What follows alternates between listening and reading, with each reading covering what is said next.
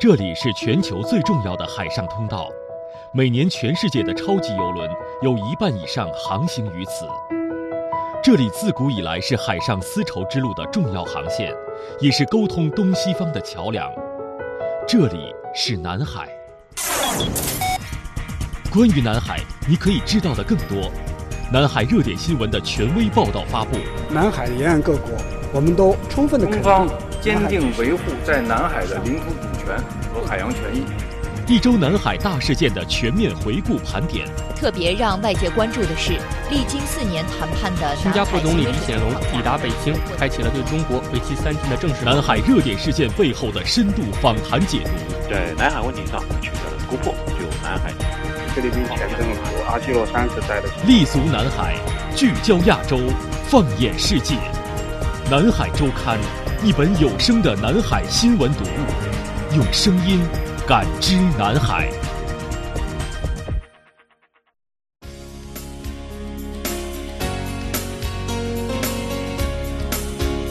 各位好，欢迎收听南海周刊，我是张雪。马上要到中国的传统佳节中秋节了，那张雪今天也是在节目的一开始，首先预祝您中秋快乐。按照惯例，还是向您介绍一下今天的节目安排。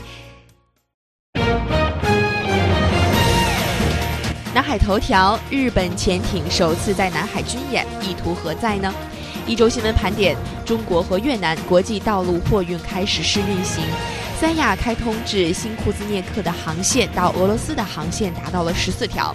马来西亚前总理纳吉布被捕；习近平主席夫妇看望柬埔寨国王西哈莫尼和太后莫尼列。节目的下半段依然是南海访谈录板块。诸如正大集团等成功的东南亚华商企业有什么共同的品质呢？对改革开放以来的中国企业和中国人力资本的成长有怎样的示范促进作用？为什么东南亚华商企业多为多元化的业务发展集团呢？节目的下半段，我将对话清华大学华商研究中心主任龙登高教授，为您揭秘成功东南亚华商企业的独特经营之道。欢迎您的持续收听。下面我们首先进入到本周的南海头条，聚焦最热点南海新闻，呈现最权威南海观点，南海头条。来关注日本潜艇在南海的动态。根据日媒消息，日本防卫省近期秘密向南海派遣海上自卫队潜艇。并与在南海地区活动的海上自卫队水面舰艇部队会合，于九月十三号在南海海域进行了反潜战演习。来回顾一下这个事件。那根据日本朝日新闻九月十七号的报道，日本防卫省近期秘密向南海派遣的海上自卫队潜艇，在南海地区与活动在海面上的海上自卫队水面舰艇部队会合，于九月十三号在南海海域进行了反潜战演习，而这是日本首次派遣潜艇在南海演习。那么据了解，这次防卫省向南海派遣了四艘舰艇，其中三艘水面舰艇组成了公开的出访编队，包括准航母加贺号、驱逐舰闪电号和良月号。该出访编队自八月二十六号离开日本之后呢，一直在南海和印度洋一带访问活动，先后曾与美国和菲律宾海军进行过联合演习。但是就在公开编队出访的第二天，海上自卫队黑潮号潜艇于八月二十七号秘密离开广岛现无基地，经由东海穿越台湾与菲律宾之间的巴士海峡之后进入到南海，而防卫省对他的动作是秘而不宣的。直到十七号，黑潮号潜艇开始公开活动了，它成为了首艘进入到越南海军重镇金兰湾的日本潜艇。来关注一下日媒的评论。日本政府人士对朝日新闻透露说呢，这次训练是秘密进行的，并且计划此后再对外发布信息。那此举也是意在最大程度上宣示所谓航行自由。当然，这个航行自由是加引号的哈。呃，日方的目的呢是来牵制中国。那九月十三号，黑潮号潜艇与加贺号编队在南海中部的海域集结，并且在西沙群岛、南沙群岛和黄岩岛等腰三角形之间的海域进行了联合反潜演习。朝日新闻专门提及，这次演习呢是在中国在南海主张本国权利的九段线内实施的，而日本政府人士则称，这次演习是在公海举行的，是遵照国际法航行自由原则实施的正当活动。十七号，黑潮号潜艇进入到越南海军的金兰湾。那日本的媒体称，这次的意图呢是在向中国展示日本和越南加强军事合作的印象。那这份报纸在报道当中强调，南海是日本商船经过的重要海上交通线，但是中国以军事实力为背景，填埋多个岩礁，建造人工岛，加强了军事基地化和实际控制，日本方面比较焦虑。那么对此，我们中国外交部发言人回应称。请域外国家务必慎重行事。外交部发言人耿爽十七号在外交部例行记者会上表示，当前南海形势趋稳向好，中国和东盟国家正在致力于推进南海行为准则的磋商，加强海上务实合作，妥善处理彼此间的分歧。我们也敦促有关域外国家尊重地区国家通过对话和平解决南海问题的努力，务必慎重行事，尤其是日本方面，不要做损害地区和平稳定的事情。梳理一周南海最有料新闻，南海资讯一网打尽，南海一周新闻盘点。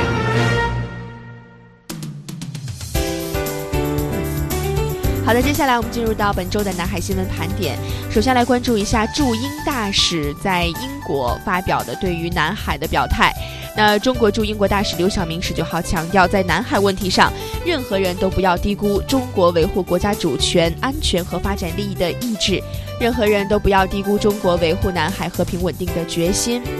那刘晓明大使是当天在伦敦出席英联邦年度外交官培训会上发表演讲时指出的，南海问题近来被炒得沸沸扬扬，但是事实胜于雄辩。在中国和东盟国家的共同努力下，南海形势持续向好。最近，中国与东盟国家已经就南海行为准则的单一磋商文本草案达成了一致。同时，刘大使也表示说，一些域外大国似乎并不想看到南海风平浪静，他们偏要打着航行自由的旗号，非法进入到中国岛礁附近的海域，侵犯中国主权，破坏地区稳定。事实上，南海航行自由从来不存在任何问题。南海每年有十几万艘商船安全顺利的航行，从没有哪艘遇到过所谓的航行自由问题。而中国对外贸易和能源运输百分之六十以上也都是通过南海的，没有任何国家比中国更关心南海航行和飞越的自由。而中方一贯尊重和维护各国依据联合国海洋法公约在内的国际法，在南海享有航行和飞越自由，但前提是要尊重沿岸国的主权和安全。视线来转向珠海。九月十九号傍晚，由中央广播电视总台和广东省人民政府主办的第二届“二十一世纪海上丝绸之路中国广东国际传播论坛”在珠海开幕。五年前，习近平主席提出了共建二十一世纪海上丝绸之路的倡议，为古丝绸之路赋予了新的时代内涵。而五年来，中国与丝绸之路沿线国家的货物贸易额累计超过了五万亿美元。对外直接投资超过了六百亿美元，与沿线国家建设了八十多个境外的经贸合作区，创造了大量新的就业岗位。而中国广东是改革开放的排头兵，也是海上丝绸之路的核心区。我们来听一下广东省委副书记、省长马兴瑞在论坛致辞时的表态。五年来，广东认真贯彻落实中央的部署要求，在全国率先发布参与建设“一带一路”实施方案。有力推进与沿线国家的务实合作，一是深化政策沟通，强化对接合作机制建设；二是加快设施联通，推进国际交通枢纽建设；三是推进贸易畅通，强化产能合作与境外园区建设；四是促进资金融通，提升金融支撑服务保障能力；五是增进民心相通。全面加强人文交流合作，相信通过此次论坛提供的平台，大家加强交流对接，一定能够凝聚更广泛的合作共识。在开幕式上，广东省委常委、宣传部部长傅华发布了中国广东企业“一带一路”走出去行动报告二零一八。而这份报告呢，从新时代出发，全面地展现了广东企业响应“一带一路”倡议，推进“一带一路”沿线国家和地区实现优势互补。傅华说：“我们将以报告的成功发布为契机，百尺竿头，更进一步，在保持健康良性发展势头的基础上，坚持对话协商。”共建共享、合作共赢、交流互鉴，继续推动广东企业深入参与“一带一路”建设，为促进“一带一路”沿线国家和地区经济社会可持续发展做出积极贡献。而这次论坛的举办地珠海，不但是海上丝绸之路最早的发祥地之一，而且正在新时代新思路的背景下焕发出生机。珠海市委书记郭永航在致辞时说：“珠海是海上丝绸之路最早的发祥地之一。改革开放以来，作为中国最早设立的经济特区之一，珠海始终与东盟、南亚、南太国家等海上丝绸之路沿线国家和地区保持着频密的。”经贸文化联系。当前，我们正奋力推动新时代珠海经济特区二次创业，努力把珠海打造成为粤港澳大湾区经济新引擎和独具特色、令人向往的大湾区魅力之城。海上丝绸之路鼎盛的时期，中国同世界六十多个国家有着直接的海上丝路的商贸往来。透过意大利马可波罗等旅行家的笔墨，也引发了西方世界一窥东方文明大航海时代的热潮。来自马可波罗故乡意大利的都灵市孔子学院的意大利方的院长、意大利都灵大学中国语言与文学专业的教授史芬纳在开幕式上表示：“东南亚的榴莲可以运输到中国。”广东的荔枝可以用公公用到罗马、意大利，这么方便。多样化的生活有赖于“一带一路”倡议中贸易畅通的深化与落实。超超几句话是意大利语“你好”的意思。俏的发音偏桥和中文。桥梁的桥极为相似。“一带一路”是一项伟大的事业，也是一项成员的工作。大家是其友谊的桥梁，沟通的桥梁。我们刚刚听到的，来自意大利都灵大学的中国语言与文学专业教授史芬纳在珠海举行的海上丝绸之路。广东国际传播论坛上的表态特别可爱哈，意大利腔的中文，但是难掩他对海上丝绸之路的研究的热爱哈。也像我们中宣部副部长、中央广播电视总台台长释海雄在这个论坛的开幕式致辞当中就说，现在世界正面临着百年没有的大变局，一方面呢，世界多极化、经济全球化深入发展，而另一方面，贸易保护主义和单边主义的沉渣又泛起。青山遮不住，毕竟东流去。地球只有一个，共建人类命运共同体已经成为大势所趋了。所以呢，也是呼吁参会各方能够携手努力，在交流互鉴当中传播海思精神，共创人类美好的新未来。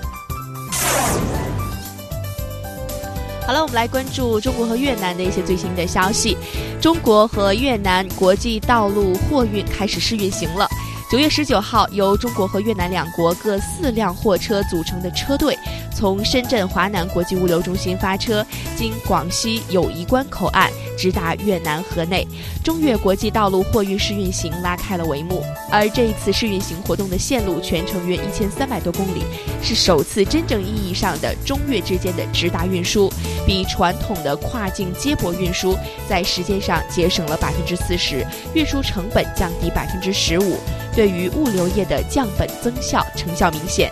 截至目前，中国已经与“一带一路”沿线国家签署了十三个双边、五个多边的国际道路运输协定，建立了十八个运输部长级、事务级会谈机制，初步形成了与“一带一路”沿线国家联通的国际道路运输网络。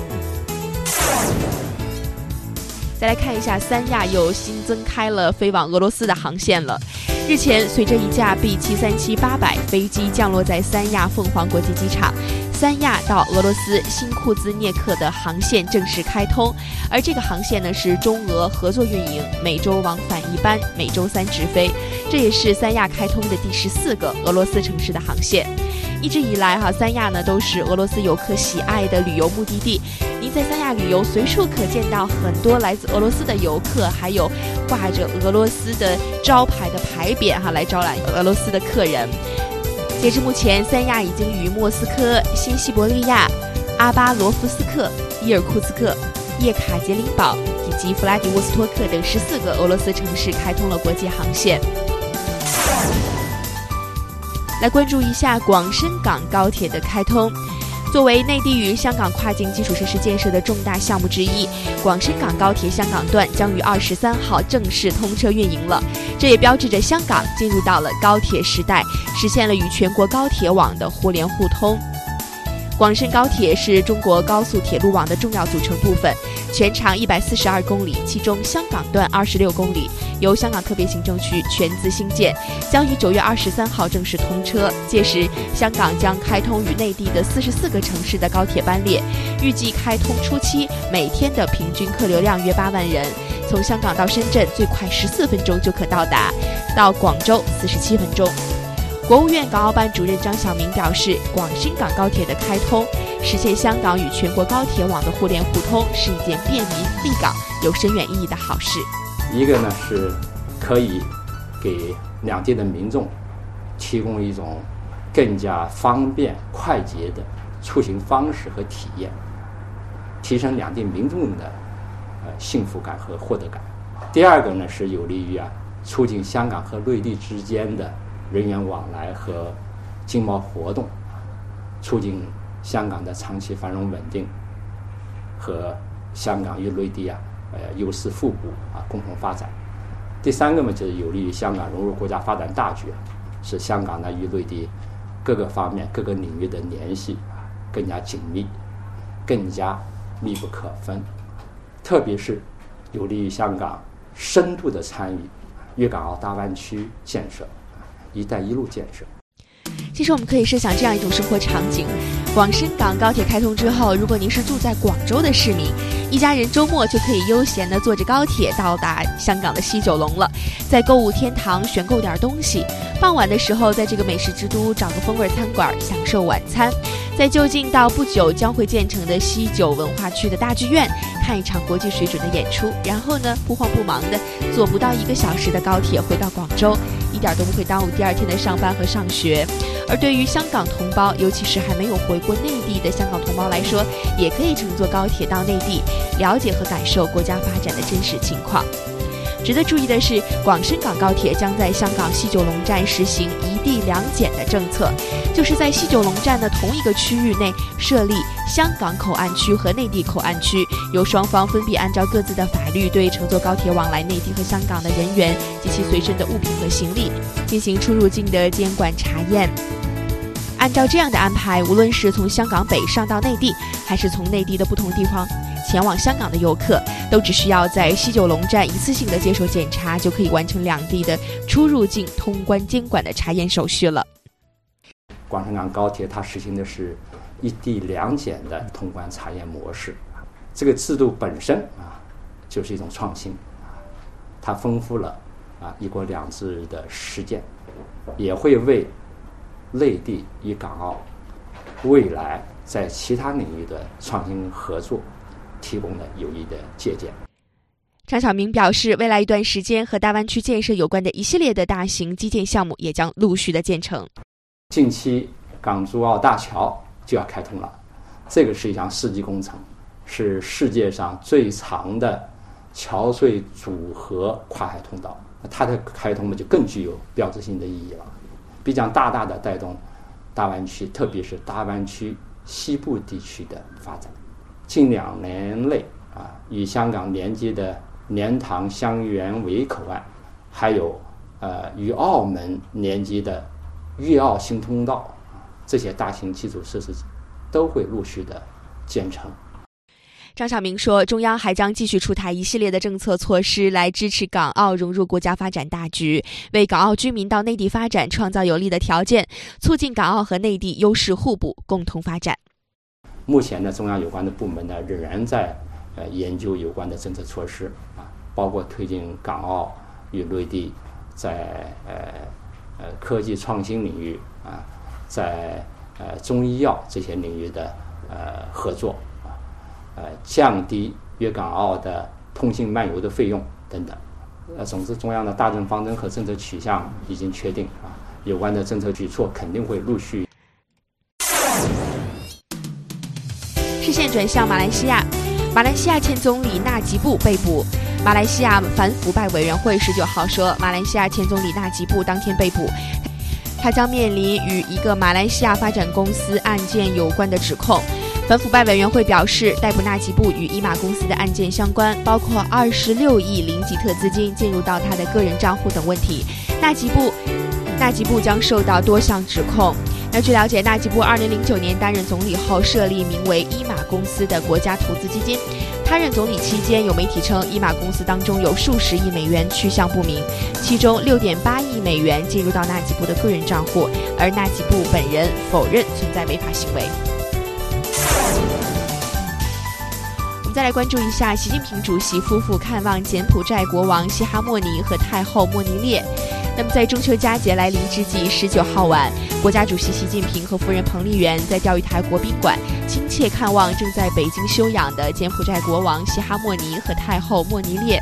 习近平首先祝西哈莫尼国王和莫尼列太后节日快乐、健康长寿。他指出，中柬关系紧密特殊，积淀着深厚的历史感情。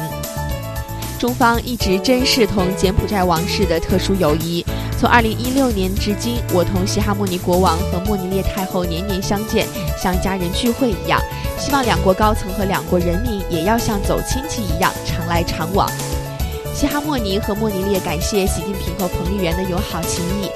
柬埔寨王室感谢中方长期以来给予的坚定支持和宝贵的帮助。柬埔寨王国将继承西哈努克太皇开创的对华友好事业。继续积极推动简中全面战略合作，不断取得新的发展。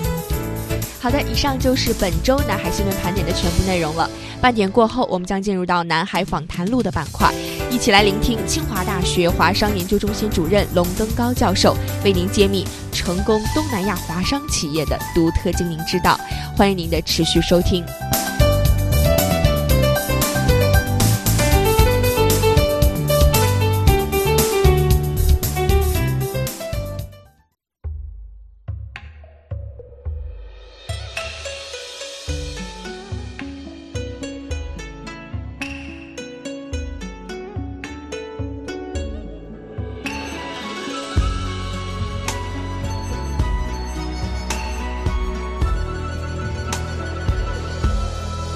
素胚勾勒出青花笔锋浓转淡瓶身描绘的牡丹一如你初妆冉冉檀香透过窗心事我了然宣纸上走笔至此搁一半。釉色渲染仕女图韵味被私藏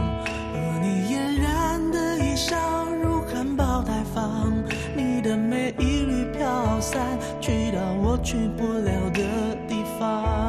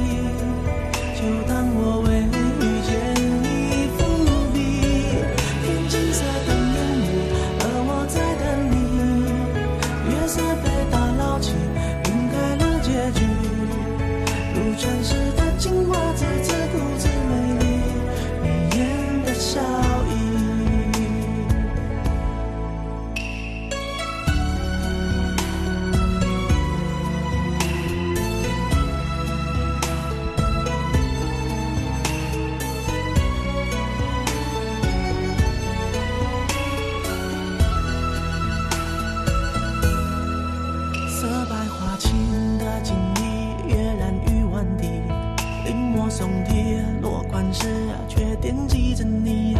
你隐藏在窑纱里千年的秘密，气息你犹如绣花针落地。